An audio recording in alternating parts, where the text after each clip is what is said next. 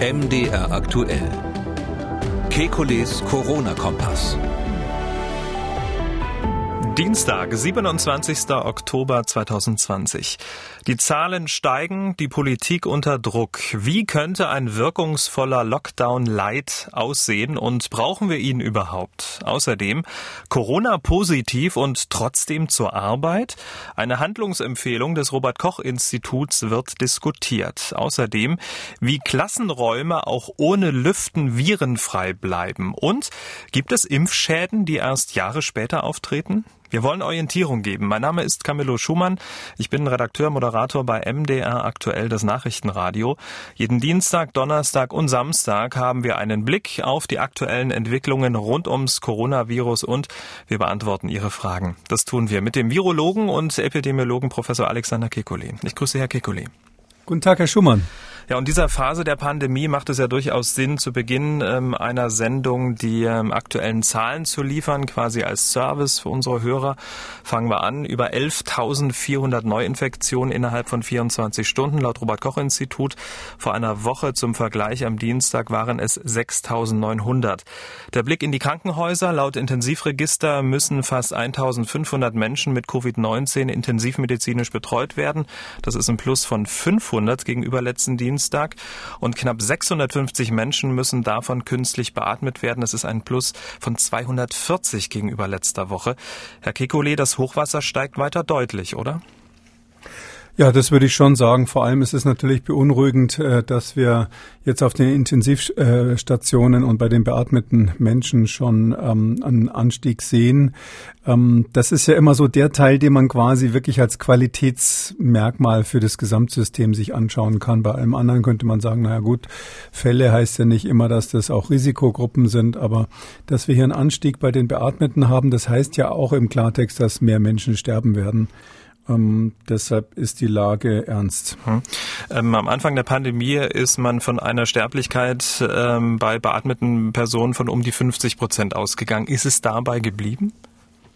Das ist lokal sehr unterschiedlich. Wenn Sie auf ein sehr routiniertes Team treffen auf der Intensivstation ähm, und dann kann man davon ausgehen, dass es deutlich gesenkt wurde. Ich würde sagen, gerade speziell mit der Cortisonbehandlung, also Dexamethason-Behandlung, wo das Immunsystem gedämpft wird, ähm, das hat sich jetzt allgemein durchgesetzt und viele anderen, andere Dinge, die, die eher nicht funktioniert haben, lässt man weg.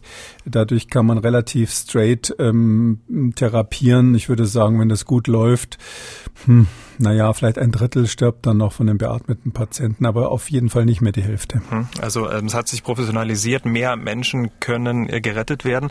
Demgegenüber auch eine Vergleichszahl, rund 7700 Intensivbetten, die noch frei sind und 12.000 in der Reserve. Und schaut man sich bei unseren europäischen Nachbarn um, dort sieht es äh, nicht so gut aus. Die Gesundheitssysteme, zum Beispiel Belgien, Spanien, die Niederlanden, Tschechien, die stoßen an ihre Grenzen. Wichtige OPs werden dort schon teilweise verschoben. Also Geschichte wiederholt sich.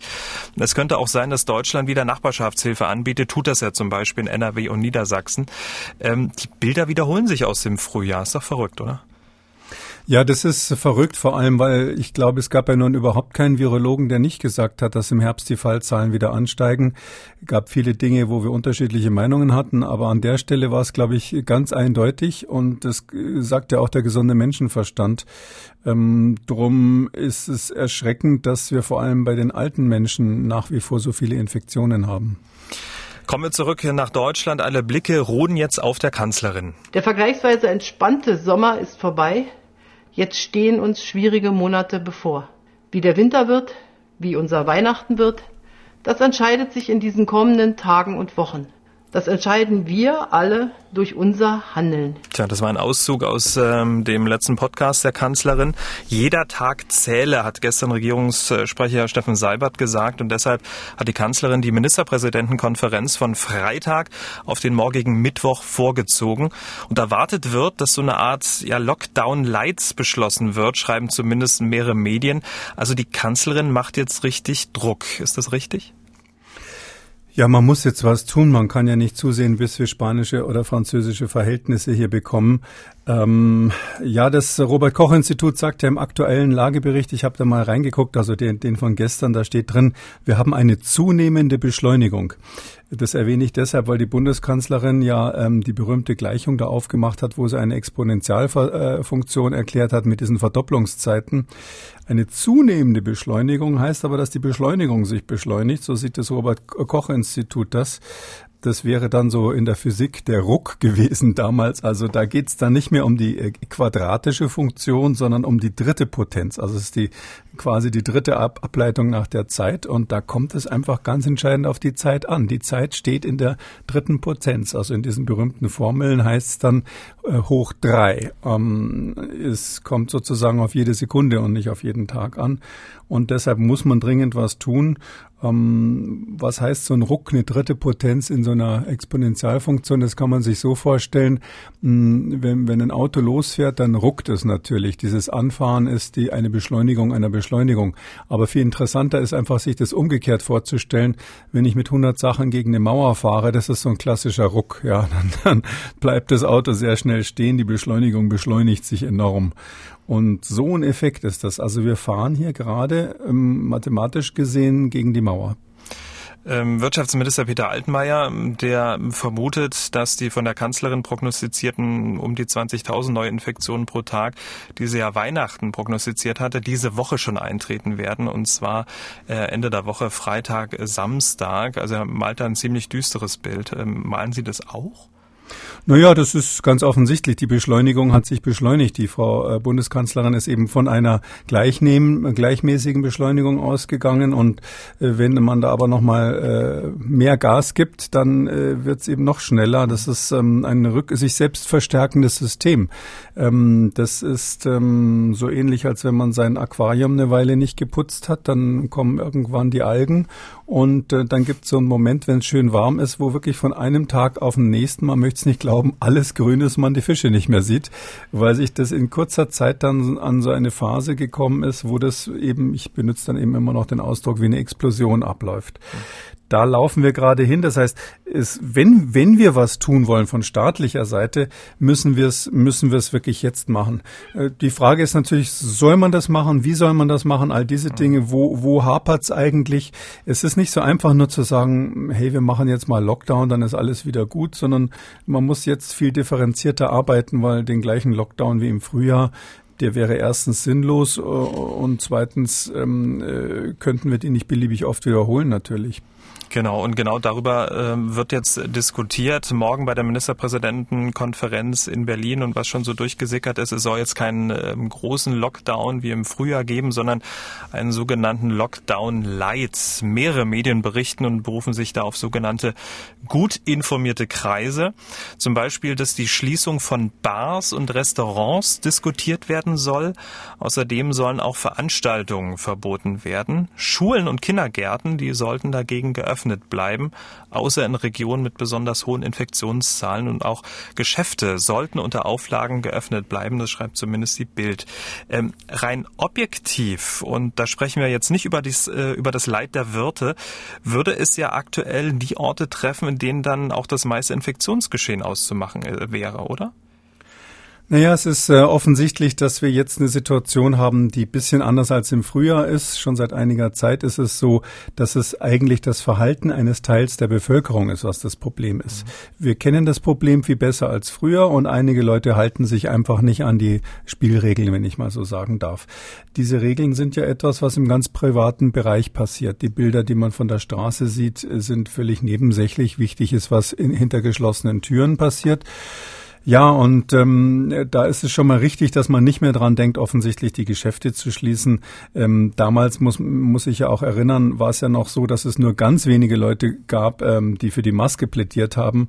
Und äh, die große Mehrheit der Fachleute in Deutschland zumindest hat dagegen äh, gearbeitet. Wir haben ja damals diese Maßnahmen, Masken äh, äh, zu tragen und die anderen Dinge haben wir noch gar nicht gehabt. Das heißt, heute haben wir Instrumente, um Geschäfte zu sichern. Und deshalb ist es gut, das nicht zuzumachen. Auf das andere Extrem sind, sage ich mal, so Nachtclubs, die einfach so durchfeiern, als gäbe es keinen Morgen. Ähm, die muss man natürlich zumachen, weil die, äh, zum, sofern sie sich nicht an die, an die Abstandsregeln halten, und das wird leider häufiger mal der Fall sein. Dazwischen gibt's die Restaurants, also ich denke jetzt so ein klassisches Restaurant, wo man einfach so zum Essen sitzt. Da bin ich eigentlich der Meinung, dass es äh, ziemlicher Unsinn ist, die äh, zu schließen oder selbst auch nur mit Sperrstunden zu versehen. Ich kenne jetzt also kein normales Restaurant, wo die Leute dann ab 11 Uhr plötzlich aufstehen und auf den Tischen tanzen oder ähnliches. Oder ich gehe immer in die falschen Restaurants, das weiß ich jetzt nicht. Vermutlich. Aber äh, wahrscheinlich lassen sie mich da nicht mehr rein. Aber so grundsätzlich gesehen wäre mein, mein, mein, äh, mein Vorschlag wäre eigentlich ein anderer. Ich würde sagen, man hat ja Regeln. Es gibt Abstandsregeln, es gibt äh, Belegungsregeln, die sind ja eigentlich gut und die sind relativ einheitlich in den meisten Bundesländern. Was man nur nicht gemacht hat, ist das klar durchzuziehen, dass Regelverstöße auch geahndet werden.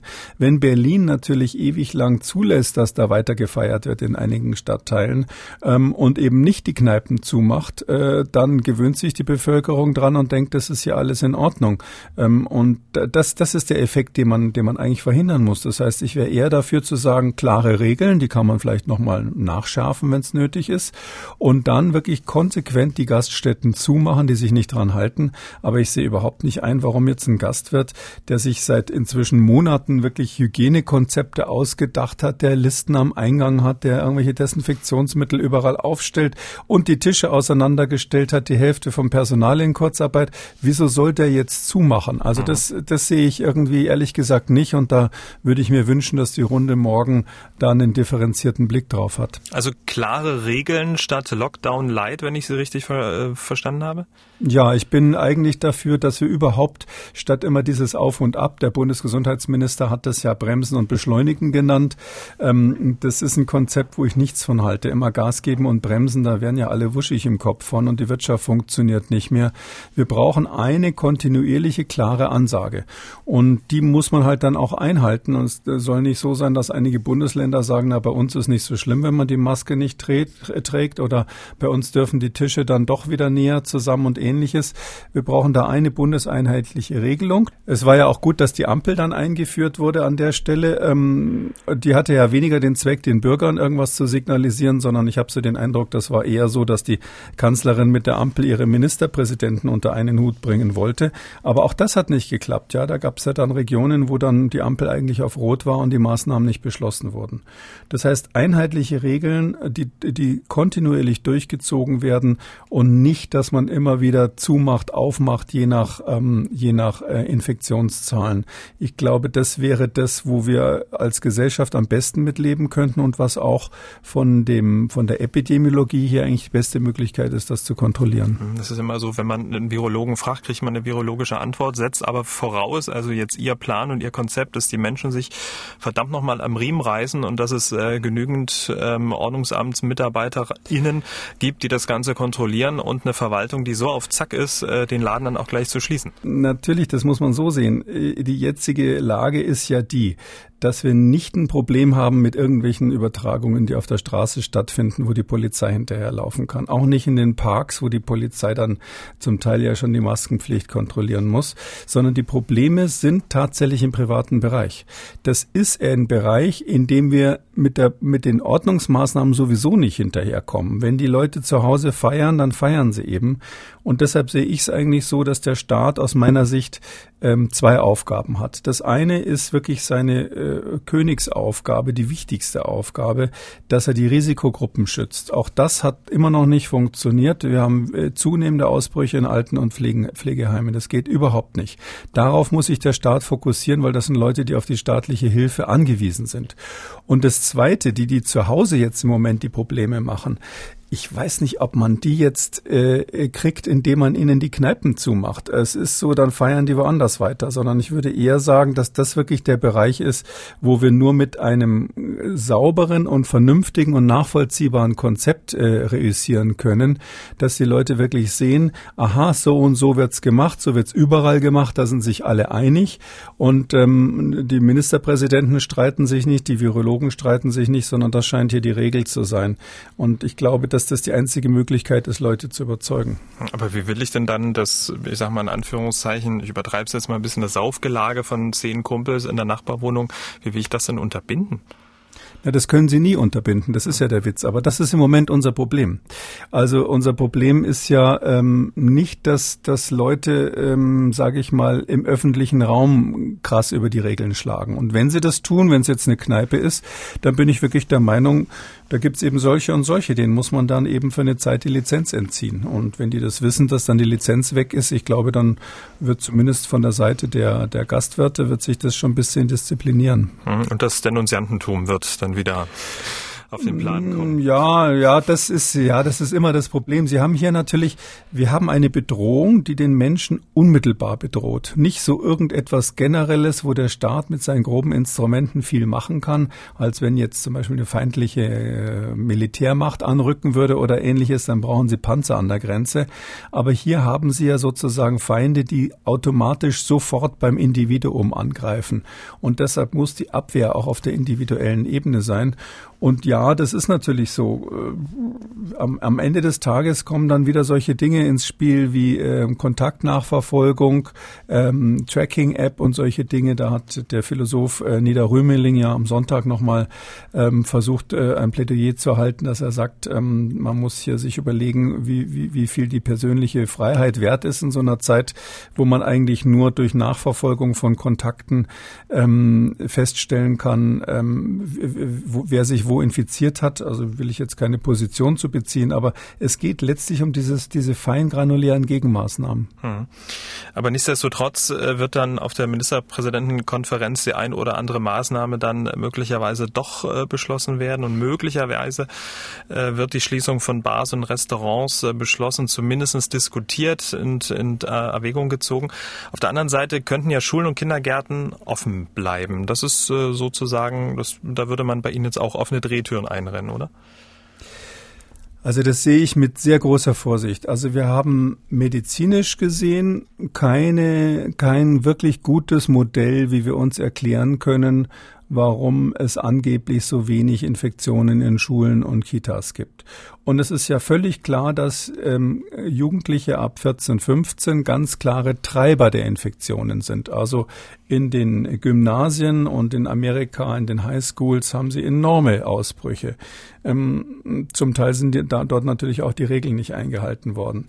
Das heißt, es kann gut sein, dass wir eigentlich im Moment nur deshalb so wenig Ausbrüche sehen, weil sich eben die Gymnasiasten offensichtlich gut an diese Abstands- und Maskenregeln halten, weil die Schulen sich auch enorm Mühe gegeben haben, im Sommer ähm, Konzepte mit Lüftung und ähm, Ausdünnung auch der Schüler zu, äh, zu machen. Ähm, und wir wissen nicht, wie das jetzt im Winter weitergeht, mhm. weil es ist einfach so, man kann sich das so vorstellen, wir haben bei, wir haben es fast mit zwei verschiedenen Viren zu tun. Ein Virus, ähm, das über die Luft übertragen wird, hat im Sommer einfach eine echt harte Zeit. Das geht ihm echt schlecht im Sommer.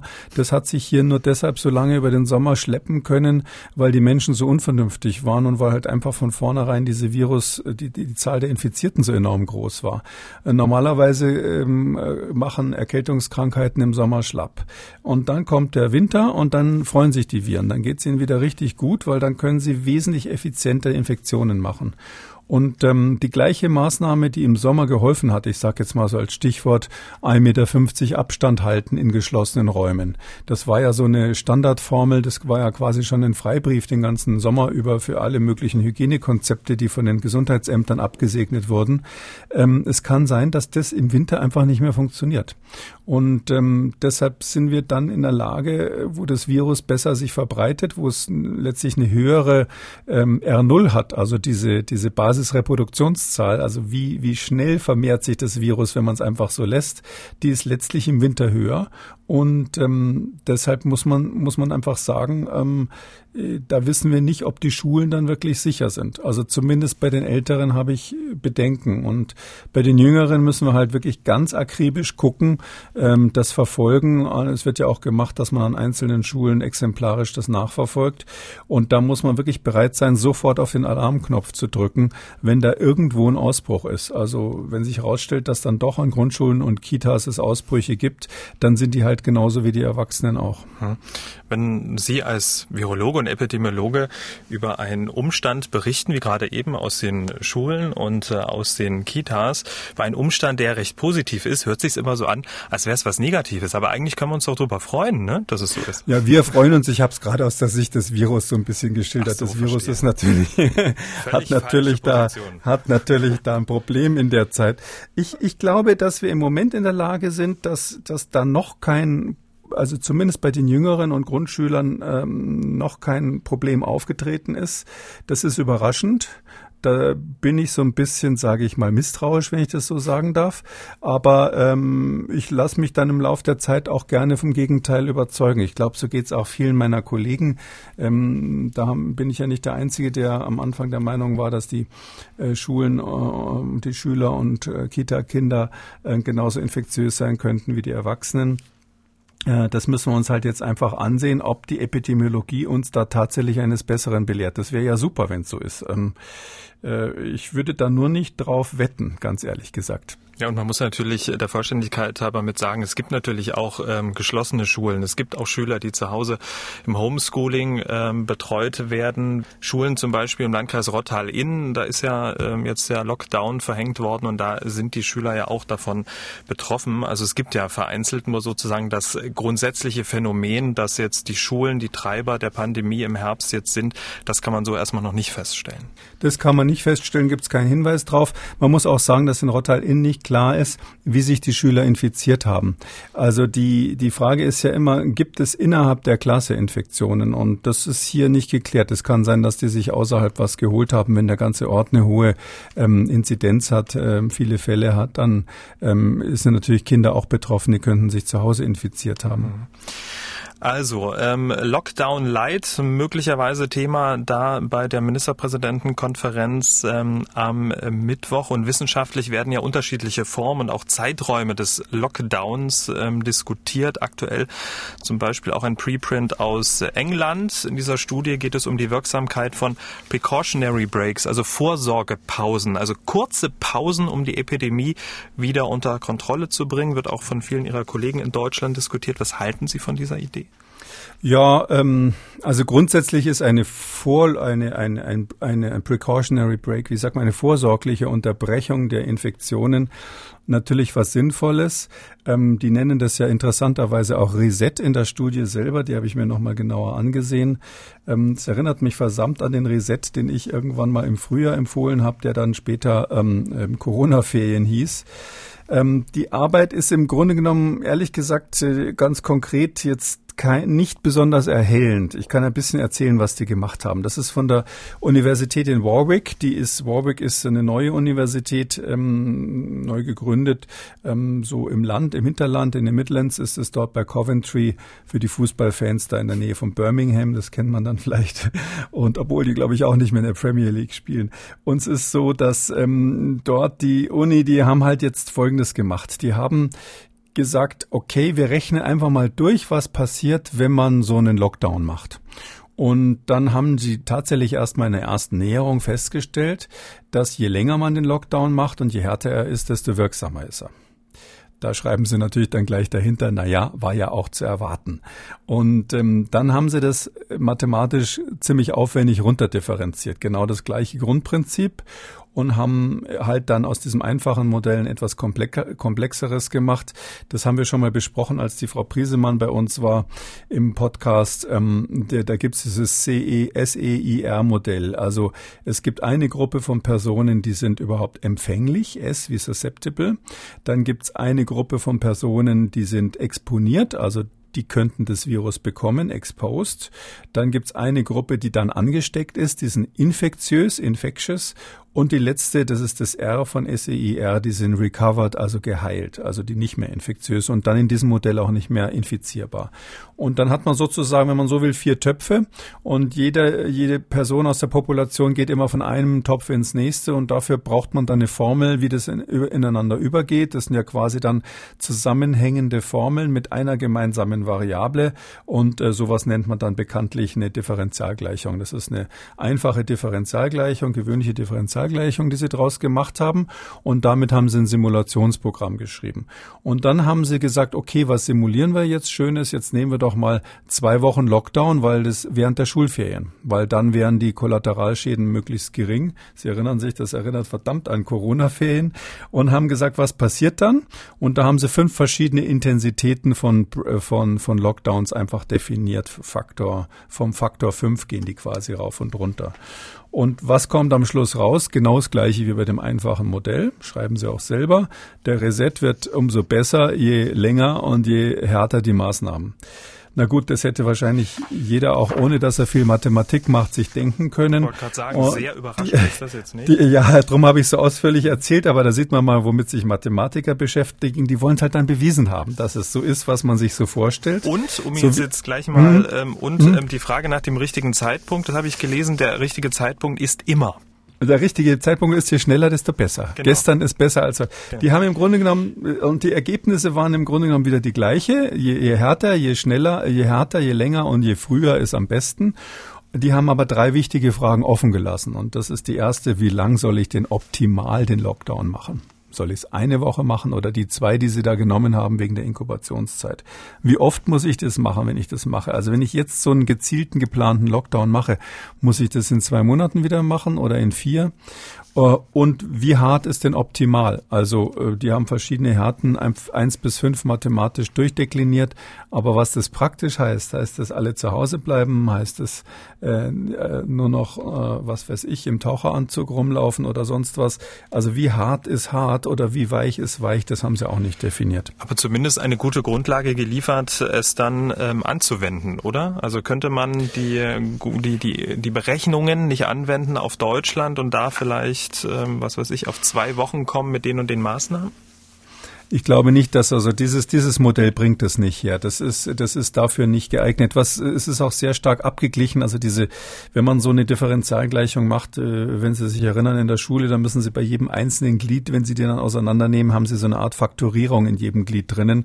Und diese Faktorierung, das heißt dann technisch Kalibrierung von der Gleichung, das haben die nach den britischen Maßstäben genommen. Also da haben die quasi die Belegungszahlen der Intensivstationen genommen, wie viel Todesfälle.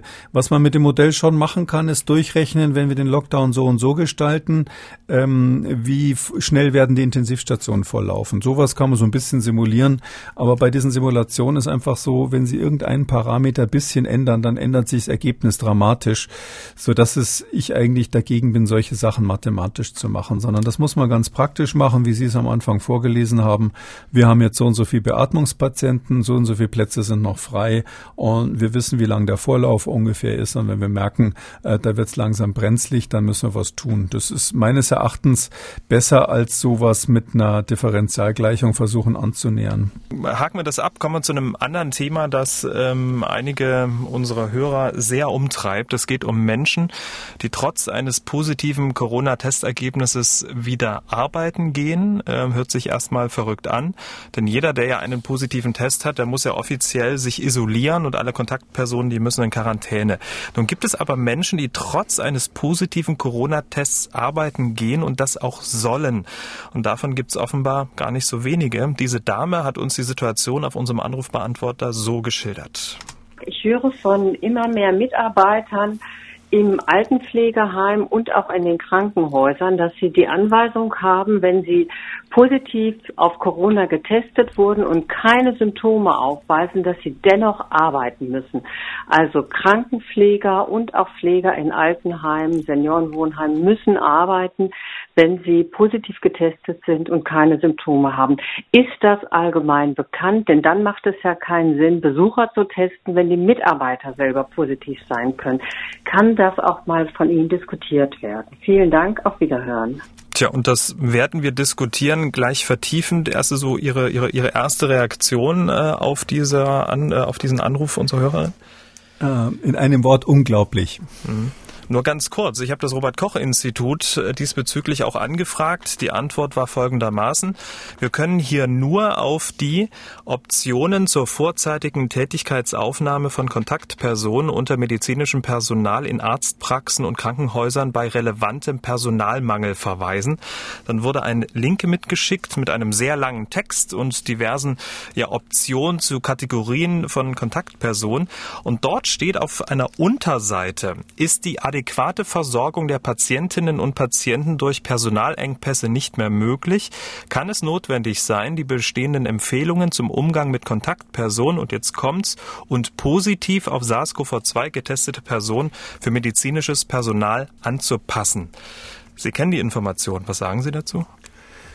Ja, das ist ja die, das ist jetzt so, da hinten steht so ein Satz dran, der eigentlich für den nächsten, für den nächsten Krieg ist. Ja, wir äh, sind äh, im Moment in so einer Phase, wo wir nicht genau wissen, wie es weitergeht. Rein theoretisch, Katastrophenforscher machen ja gerne solche Gedanken, sich gerne solche Gedanken. Rein theoretisch kann es natürlich sein, dass wir in so eine Extremlage kommen ähm, bei der Pandemieabwehr, dass die Kollateralschäden, sekundären Kollateralschäden, die dadurch entstehen, dass wir hier die Pandemie bekämpfen, schlimmer sind als die Pandemie selbst. Das heißt zum Beispiel, dass Personal dann weg ist, um Unfallverletzte zu behandeln, weil die alle krank zu Hause sind das wäre der Extremfall, wo man einfach nicht mehr anders kann. Das war bei der Pest im Mittelalter genauso. Wenn Sie da jeden Pestkranken aus dem Verkehr gezogen hätten, was man damals natürlich auch versucht hat, so dumm waren die Menschen ja nicht, äh, dann hätten sie einfach überhaupt keine Funktionen mehr gehabt und die Gesellschaft wäre zusammengebrochen. Ich glaube, da sind wir noch Lichtjahre von entfernt, ähm, dass diese Möglichkeit da auf der Webseite steht. Ja, also ich weiß nicht, ob man jede, jeden Teufel so öffentlich an die Wand malen muss. Aber da sind wir lang weit von entfernt. Im Moment ist es einfach so, die Regularien heißen klipp und klar. Ich habe das auch nochmal angeschaut auch vom Robert Koch Institut eben, äh, wenn jemand ähm, aus dem medizinischen Bereich positiv getestet wird, also wenn er ein Fall ist, dann wird er isoliert. Das ist ja was anderes als Quarantäne für die Kontaktperson. Und das gilt erstmal ausnahmslos. Das heißt, jemand, der krank ist mit Covid-19 oder der nur positiv ist mit dem Virus, der hat ähm, in, der, in der medizinischen Versorgung nichts zu suchen. Und das sieht das Robert-Koch-Institut auch so. Hm. Im Papier ist geduldig, da steht es auch äh, schwarz auf weiß. Nur häufen sich ähm, die Zuschauerreaktionen sowohl per Mail als auch auf unserem Anrufbeantworter, die genau das schildern. Das positiv getestete äh, medizinisches Personal ähm, auch äh, eingesetzt wird. Also also nicht im absoluten Notfall, so wie es da ja auch steht. Ich zitiere, in absoluten Ausnahmefällen ist die Versorgung nur, großgeschrieben, von Covid-19-Patientinnen und Patienten denkbar. Also Corona-positive Pflegerinnen und Pfleger behandeln Covid-19-Patienten. Das wäre der absolute Worst Case, wo diese Positiven auch tatsächlich eingesetzt werden, ähm, wenn ich das so richtig verstanden habe. Und da wäre es dann okay, ja? Wenn wir in so einer Situation wären, da bin ich schon wieder bei der Pest, da war das auch so. Da hat man pestkranke Ärzte genommen, um die Pestkranken zu behandeln. Ähm, ja, aber äh, bitte, da sind wir doch noch wirklich davon. Also das, das ist sowas, äh, ich kann es nur nochmal sagen, ich bin immer dafür, dass ähm, Experten in irgendwelchen Krisenstäben auch die Super-GAU-Szenarien diskutieren damit man für diesen Fall einen Plan auf dem Tisch hat. Aber wir haben es in Deutschland nicht einmal geschafft, für die Stufe eins der ganzen Gaus, die es da so gibt, von vielleicht einem zehnstufigen äh, Szenario, äh, die richtig zu managen. Und da sollten wir uns jetzt erstmal darauf konzentrieren, dass wir die einfachen Hausaufgaben machen. Ähm, und dazu gehört eben insbesondere Patienten zu schützen, Ausbrüche im Krankenhaus zu verhindern. Das ist ja eigentlich eine gute Nachricht, muss man sagen. Wir sind in Deutschland in der Lage, dass wir anders als Länder um uns herum tatsächlich im Moment keine Ausbrüche mehr in Krankenhäusern haben. Hm. Das war ja mal ganz anders. Und weltweit ist es so, dass medizinisches Personal auf den Todesstatistiken überall ganz oben steht, abgesehen von den Alten. Und das ist in Deutschland eben nicht so. Und äh, darum finde ich, das ist eine Leistung und das müssen wir aufrechterhalten, dass wir im medizinischen Bereich keine Einbrüche beim, äh, keine Ausbrüche beim Personal bekommen und dass wir natürlich, und das ist die Aufgabe, die noch abzuhaken ist, ähm, die, die Alten- und Pflegeheime sichern.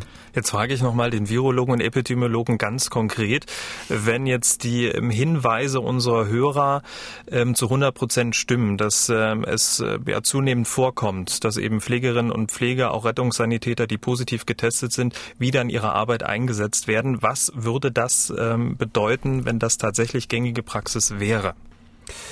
Also das, da hätten Leute eben dieses zugegeben etwas schwierig äh, verklausuliert formulierte äh Papier des Robert Koch Instituts meines Erachtens falsch interpretiert. Ähm, das äh, ist eben das Problem, das, die, das ist ein Bundesinstitut, die geben eigentlich nur Empfehlungen und die wollen dann auch niemanden vor den Kopf stoßen. Darum haben sie immer so Nebensätze, wo dann drin steht, im Einzelfall darf das Gesundheitsamt eigene Entscheidungen treffen. Aber ich kann nur einfach sagen, es widerspricht absolut dem gesunden Menschenverstand. Leute, die äh, besonderes Risiko, besondere Risikopersonen sind. Und das gilt doch immer für äh, Inheim, äh, Insassen von Alten- und Pflegeheimen. Und und es gilt immer für mm, Patienten, die im Krankenhaus stationär sind. Das sind immer Risikopersonen. Weil da weiter zu differenzieren, das, das äh, würde das System völlig überfordern. Und deren Behandlung kann meines Erachtens nur durch Menschen erfolgen, die äh, gesichert äh, Covid-negativ sind, SARS-CoV-2 negativ sind. Klar, die Ausnahme wäre der Extremfall, wenn man dann so viel Patienten hat, dass es sich lohnt, infiziertes Personal für die Behandlung einzusetzen. Aber das ist der Fall, den wir eben noch nicht haben und wo ich einfach davon ausgehe, dass wir das in Deutschland nicht erreichen werden. Hm. Wir werden an der Sache dranbleiben. Vielleicht werden sich die Zuschriften ja noch weiter häufen und ähm, vielleicht gibt es ja dann auch äh, anderweitig Reaktionen. Wir werden im Podcast hier dranbleiben an diesem Thema. Wir wollen das Thema verlassen, machen noch einen kleinen Sprung zurück von einem möglichen Lockdown Light. Ich habe es ja schon gesagt, sollen die Schulen möglicherweise ja nicht betroffen sein. Da wird ja mit Masken Abstand halten und ähm, ja, Klassenseparierung ja auch alles getan, um die Infektionsgefahr zu minimieren. Und dazu gehört ja auch das regelmäßige Lüften. Ähm, jetzt im Herbst und dann im Winter, da sitzen die Kinder ja dann mit dicker Jacke oder mit dicken Pulli im Unterricht. Es wird ziemlich kalt und frisch. Es gibt eine, wenn auch sehr, sehr teure Möglichkeit, die Luft im Klassenraum auch ohne Lüften virenfrei zu bekommen mit sogenannten HEPA-Filtern. Herr Kekulé, wir haben es ab und zu schon mal ähm, kurz thematisiert. Wie genau funktionieren die eigentlich ganz kurz? Naja, das sind diese sogenannten Luftreiniger. Da gibt's verschiedene Methoden, entweder mit einem Filter innen drinnen, manche haben auch eine UV-Lampe drinnen, die Viren abtöten kann oder Bakterien auch. Das ist so ein Gerät, das steht irgendwo im Raum, ist ungefähr so groß wie ein Stuhl und äh, surrt mehr oder minder leise vor sich hin, saugt Luft an, ähm, filtert einen großen Teil der Krankheitserreger raus und bläst sie auf der anderen Seite wieder raus. Das sind Geräte, die man kaufen kann, kosten so 400 Euro ungefähr und sind natürlich im Moment ausverkauft, weil ganz viele schon daran glauben, dass die funktionieren könnten. Und es gibt eine Studie der Uni ähm, Frankfurt, die die Wirkung von HEPA-Filteranlagen speziell in Klassenzimmern getestet hat. Und die Ergebnisse, die sind, wie ich finde, sehr eindrucksvoll. Finden Sie auch? Ja, also ich glaube nach der Studie, dass das funktionieren kann, tatsächlich. Ähm, die Studie hat ein paar Schwächen. Es ist auch ein sogenanntes Preprint mal wieder. Wir reden ja meistens über Dinge, die noch nicht von, von Fachleuten gegengeprüft wurden. Ähm, das ist ähm, aber im Prinzip so, man hat ähm, solche Geräte aufgestellt ähm, in einem normalen Klassenzimmer. Das war 50 Quadratmeter groß in Wiesbaden an einer Schule. Ähm, und das ist übrigens die Standardgröße, die man auch vorsieht äh, von, für die Architekten. 50 Quadratmeter, 25 äh, Schüler, drei Meter Raumhöhe ist der Standard für Schulen. Hier ist er 3,6 Meter hoch, also bisschen größer. Ähm, aber jetzt hat man Folgendes gemacht. Jetzt hat man da insgesamt vier solche äh, Luftreiniger reingestellt. Also diese Dinger, wo man im Büro vielleicht mal ein einen stellen, stehen hat, hat man vier in den Raum gestellt und die auf einer relativ hohen Leistung laufen lassen. Die haben dann auch ganz gut Lärm produziert. Und dann hat man gesagt, okay, nach der Nennleistung des Herstellers äh, machen die ungefähr alle vier zusammen 1000 Kubikmeter Luft pro Stunde, die sie, durchbla die sie durchreinigen. 1000 Kubikmeter und das hat man auf die Gesamt, das Gesamtvolumen des Raums umgerechnet und gesagt, das macht ungefähr 5,5 komplette Luftwechsel pro Stunde.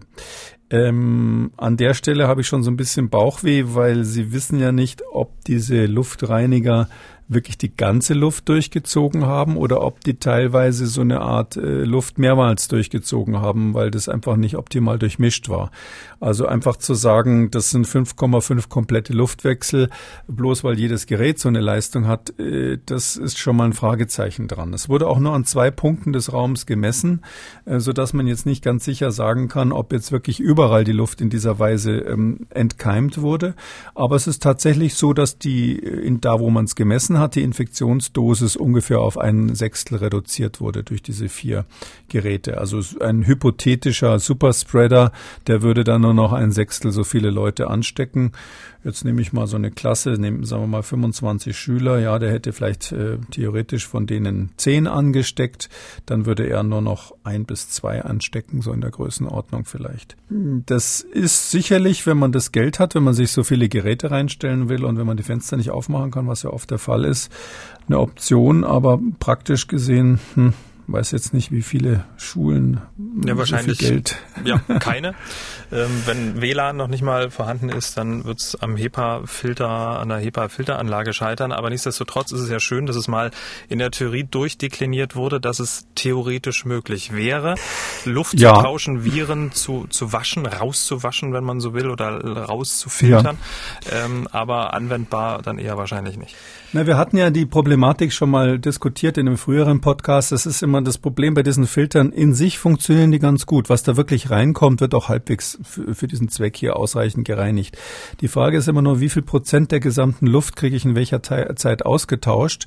Ähm, und das ist das auf jeden Fall das Problem, wenn man sich nur so ein Gerät in so einen Raum reinstellt. Ein so ein Gerät ist ja vom Hersteller für 80 Quadratmeter Räume benutzt, äh, angesagt äh, gewesen. Und die haben jetzt vier solche Geräte für 50 Quadratmeter reingestellt. Ähm, und das heißt also quasi achtfach mehr aufgestellt, als überhaupt von der Nennleistung erforderlich ist. Dann kriegt man natürlich, sage ich mal, halbwegs effizient die Luft durchge durchgewaschen. Ähm, ich weiß nicht, ob das in der Praxis überall möglich ist, so einen Aufwand zu betreiben. Dann lieber das Fenster auf. Wir kommen zu den Hörerfragen. Die Parole, die Politik und Experten, Sie eingeschlossen, ja ausgerufen haben, lautet, auf jeden Einzelnen kommt es jetzt an äh, im Verlauf der Pandemie. Die Frage ist nur, was kann jeder Einzelne tun? Diese Dame hat angerufen. Wenn es jetzt heißt, dass quasi die Verantwortung beim Einzelnen liegt im Umgang, würde ich ganz gern einfach mal durchgespielt haben, äh, ja, der Gebrauch der Maske, wie oft wechseln, wie oft kann man eine, gerade wenn es jetzt heißt, äh, jemand, der es unbedingt aus gesundheitlichen Gründen vermeiden sollte, sich zu infizieren, sollte jetzt rausgehen mit FFP2-Maske. Äh, kann man denn nicht an einem Beispiel mal durchspielen, wie so ein, ein Tag verlaufen müsste? Also ich gehe raus, muss einkaufen, muss zur Post, äh, gehe ins Auto zurück, äh, habe einen Termin auf der Bank äh, und so weiter. Tja, einen Tagesablauf durchspielen ist gar nicht so einfach, aber die Beispiele der Dame sprechen ja sehr viele an und sind wahrscheinlich auch sehr, sehr leicht zu beantworten.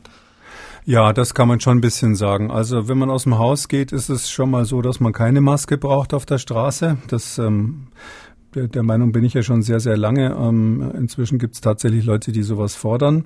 Ähm, dann ist es so, wenn man als Normal, Normalperson, jetzt kein besonders hohes Risiko hat, ähm, ich sag mal unter 70 Jahre alt ist und keine schwerste Grunderkrankung, ähm, dann würde ich sagen, kann man bedenkenlos in die Bäckerei oder in den Supermarkt oder ähnliches gehen mit einem ganz normalen Mund-Nasenschutz. Den würde man sich vorher aufsetzen und beim Verlassen, nach dem Verlassen wieder absetzen. Ähm, wenn man dort ähm, vorsichtig sein will und besonders viele Sachen angefasst hat, so die Griffe von diesen Wegelchen und, und sonst irgendwas, ähm, dann würde ich sagen, kann man mit einer Flasche Desinfektionsmittel, die man vielleicht dabei hat, wenn man rauskommt, sich die Hände kurz desinfizieren. Das ist aber schon fast, fast leicht übertrieben, aber wenn man es perfekt machen will, kann man das machen. Jemand, der selber zu einer Risikogruppe gehört, also kann ich ja offen sagen, meine Mutter zum Beispiel, die entsprechend älter ist, die hat für diesen genau den gleichen Zweck eine FFP2-Maske, weil ich finde, ähm, da sollte man doch das Risiko gegen Null reduzieren. Und ähm, das andere ist, wenn jetzt der Laden richtig voll ist, das gibt's ja auch mal. Also ich persönlich meide ähm, Zeiten, wo solche Geschäfte voll sind, aber manche können es ja nicht vermeiden. Ähm, wenn man da rein muss, dann würde ich sagen, ist es auch für jemanden, der kein besonderes Risiko hat, kein Fehler, eine FFP2-Maske aufzusetzen. Wenn man halt ähm, sagt, ich will diese Gefährdung möglichst weitgehend ausschließen. Ähm, in, das gleiche gilt für Straßenbahnen, Busse und so weiter. Wenn die weitgehend leer sind, reicht sicherlich ein normaler Mund-Nasenschutz in der Zeit, wo man drinnen ist. Ob das jetzt ein OP-Schutz ist oder so eine selbstgemachte. Wichtig ist, dass die einfach zu ist, dass die Nase mit drinnen ist natürlich, dann das funktioniert. Und da würde ich auch wieder sagen, Risikopersonen lieber eine FFP-Maske aufsetzen. Zum normalen Alltag gehört natürlich das Fliegen nicht unbedingt dazu und auch das Fahren mit der Bahn über lange Strecken nicht, aber ich sage es trotzdem an der Stelle, ich bin der Meinung, wer also mehrere Stunden in einem geschlossenen Raum mit vielen anderen Leuten sitzt, sei es im Zug oder sei es im Flugzeug, der sollte sich definitiv in der jetzigen Lage eine FFP2-Maske aufsetzen. Das würde ich tatsächlich sagen, gilt für alle, nicht nur für Risikopersonen, weil einfach wir jetzt so einen Infektionsdruck haben durch die hohen Fallzahlen, ähm, dass ich meine, dass das Risiko damit doch äh, richtig angegangen wird. Und viel mehr ist es nicht. War, war sonst noch was? ja, nicht. und reicht es, wenn ich äh, morgens aus dem Haus gehe und mir eine äh, FFP2 oder Mund-Nasenschutz in die ähm, Gesäßtasche stecke oder soll ich zwei mitnehmen? Nein, eine reicht auf jeden Fall, außer sie verlieren die ständig. Ähm, ähm, das, äh, da, das kann man relativ entspannt nehmen. Die kann man so lange benutzen, bis sie irgendwie unappetitlich werden. Ähm, meistens merkt man dann schon selber, wenn das dann irgendwie äh, nicht mehr so ist, dass man sie gerne aufsetzt. Fussel im Mund. Fussel im Mund und sonst was, ja. Ähm, bei den FFP-Masken merkt man, dass sie, dass sie ihre, ihr Leben ausgehaucht haben daran, wenn man nichts mehr durchhauchen kann, wenn man nicht mehr, wenn man nicht mehr atmen kann dadurch, dann wird der Luftwiderstand wird im Laufe der Zeit immer höher und irgendwann geht's dann einfach nicht mehr so richtig. Ähm, natürlich muss man bei beiden Masken immer darauf achten, dass die vernünftig sitzen, das ist ja klar. Leider müssen sich FFP-Maskenträger, wenn sie einen Vollbart haben, rein theoretisch den abrasieren. Ganz hartes, heißes Thema schwierig für ältere Herren, die auf ihren Bart stolz sind. Ähm, aber so eine Maske ist nicht dicht an der Seite vom Bart. Wer den Bart anbehalten will, dem würde ich eher raten, ähm, dass er dann die, die Rush Hours in den Einkaufsläden doch eher meidet und dann hingeht, wenn es nicht so voll ist. Style geht vor. Style, ich verstehe das vollkommen. Es gibt ja auch religiöse Gründe, den Bart anzulassen für manche Menschen. Also das würde ich sagen, wenn es wichtig ist, äh, muss man halt dann vermeiden, dass man irgendwo gedrängt mit anderen Leuten zusammen in den Raum gestopft wird. Herr Mock aus Ingolstadt hat uns eine Mail geschrieben. Er macht sich Gedanken um die Gefährlichkeit der Impfstoffe. Er schreibt, äh, sehr geehrter Herr Professor Kikoli, bis jetzt haben Sie in dem Podcast über die Nebenwirkungen einer Impfung entweder gleich nach der Gabe der Impfung oder ein paar Stunden bzw. Tage danach gesprochen.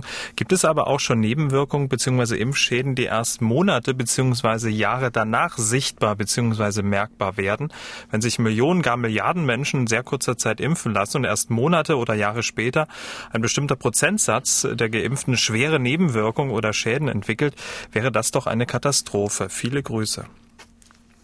Ja, das Thema Nebenwirkungen im weitesten Sinne bei Impfungen ist natürlich heikel, das ist klar, aber da gibt's dicke Bücher drüber. Ich sage mal so ganz kurz, ähm, wir unterscheiden da zwischen ähm, der Impfreaktion, das ist das, was passiert durch den Einstich und was zum Teil auch gewollt ist, äh, dass einfach das Gewebe gereizt wird. Das heißt, das Immunsystem kommt in Schwung und arbeitet dann hoffentlich an der Produktion von Antikörpern und ähnlichem.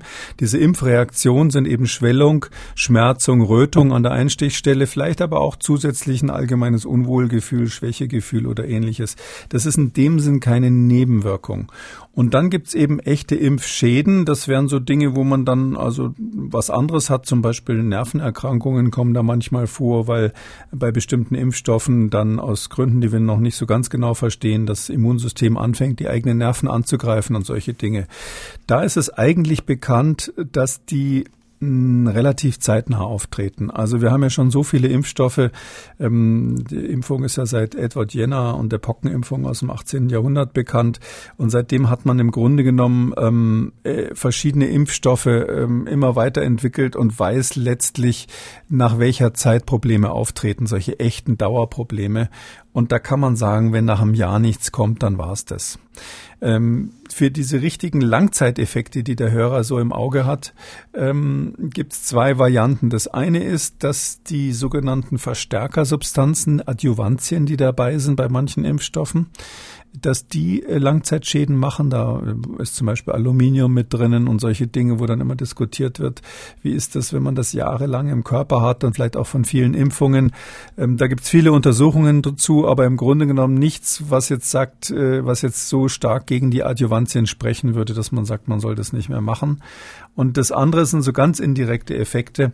Wir wissen natürlich nicht, wenn wir heute zum Beispiel gegen Covid-19 impfen, ähm, ob nicht in fünf Jahren vielleicht ein ähnliches Virus kommt rein theoretisch, wo die Antikörper, die wir bei der Impfung entwickelt haben, bei der Zweitinfektion mit diesem anderen Virus vielleicht schädlich sind. Das gibt es durchaus, das nennt man Immunverstärkung, Immunenhancement, dass manchmal ähm, Antikörper, die schon da sind, ähm, für so ein ähnliches Virus gar nicht so günstig sind.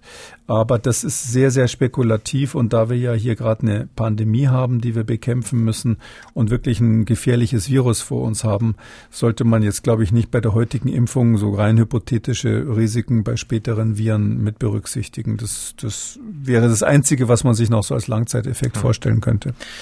Ja, damit sind wir wieder am Ende, äh, diesmal von Ausgabe 112. Und treue Hörer dieses Podcasts wissen, es gab mal eine Zeit lang die positive Nachricht zum Schluss.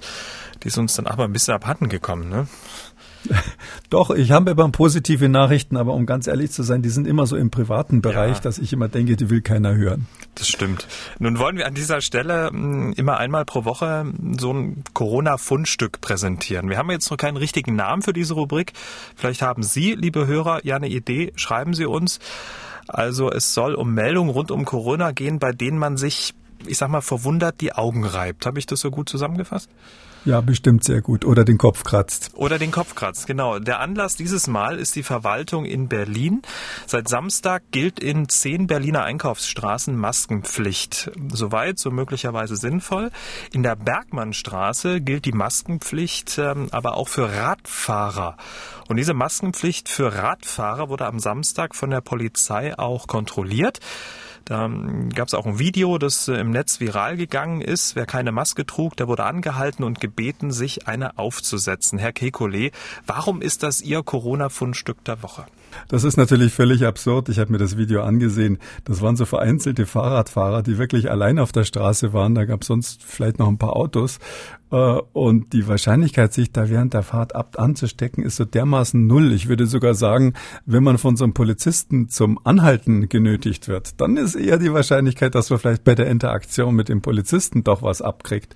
Aber sonst ist das diese Maßnahme ähm, aus folgendem Grund massiv äh, Spaß beiseite kontraproduktiv. Ähm, die Menschen verstehen alle, und das sieht man den Gesichtern der angehaltenen Radfahrer interessanterweise an, die verstehen alle, dass das jetzt totaler Unsinn ist. Und die denken sich, jetzt sind sie völlig durchgeknallt. Und die setzen trotzdem die Maske auf, weil sie natürlich sich nicht mit der Staatsgewalt anlegen wollen. So macht sich der Staat, der ja das Gewaltmonopol bei uns hat, macht sich aber so auch unglaubwürdig. Das ist, äh, wenn man jetzt sozusagen das pädagogisch sieht, das Schlimmste, was man machen kann, auf die Weise sozusagen das Vertrauen der Bürger ähm, äh, zu verlieren zumal es ja eine Zwangsmaßnahme ist. Ähm, also ich glaube, da ist dem einen oder anderen schon das Messer in der Tasche aufgegangen. Ähm, das halte ich für ganz, ganz schlecht. Wir müssen jetzt aufpassen, dass wir die, das Vertrauen der Bürger in den Staat an dieser Stelle nicht durch sinnlose Maßnahmen verspielen. Wenn Sie auch ein Corona-Fundstück haben und äh, eine viel, viel bessere Idee, wie man diese Rubrik nennen kann, dann schreiben Sie uns. Mailadresse gibt's gleich. Vielen Dank, Herr Kekulé. Wir hören uns dann am Donnerstag wieder. Sehr gerne. Bis dann, Herr Schumann. Sie haben auch eine Frage, dann schreiben Sie uns mdr aktuell-podcast.mdr.de oder rufen Sie uns an, kostenlos 0800 300 22 00. Kekules Corona-Kompass als ausführlicher Podcast auf mdraktuell.de, in der ARD-Audiothek, bei YouTube und überall, wo es Podcasts gibt. Wer das ein oder andere Thema noch einmal vertiefen möchte, alle wichtigen Links zur Sendung und alle Folgen zum Nachlesen unter jeder Folge auf mdraktuell.de. MDR aktuell. Kekules Corona-Kompass.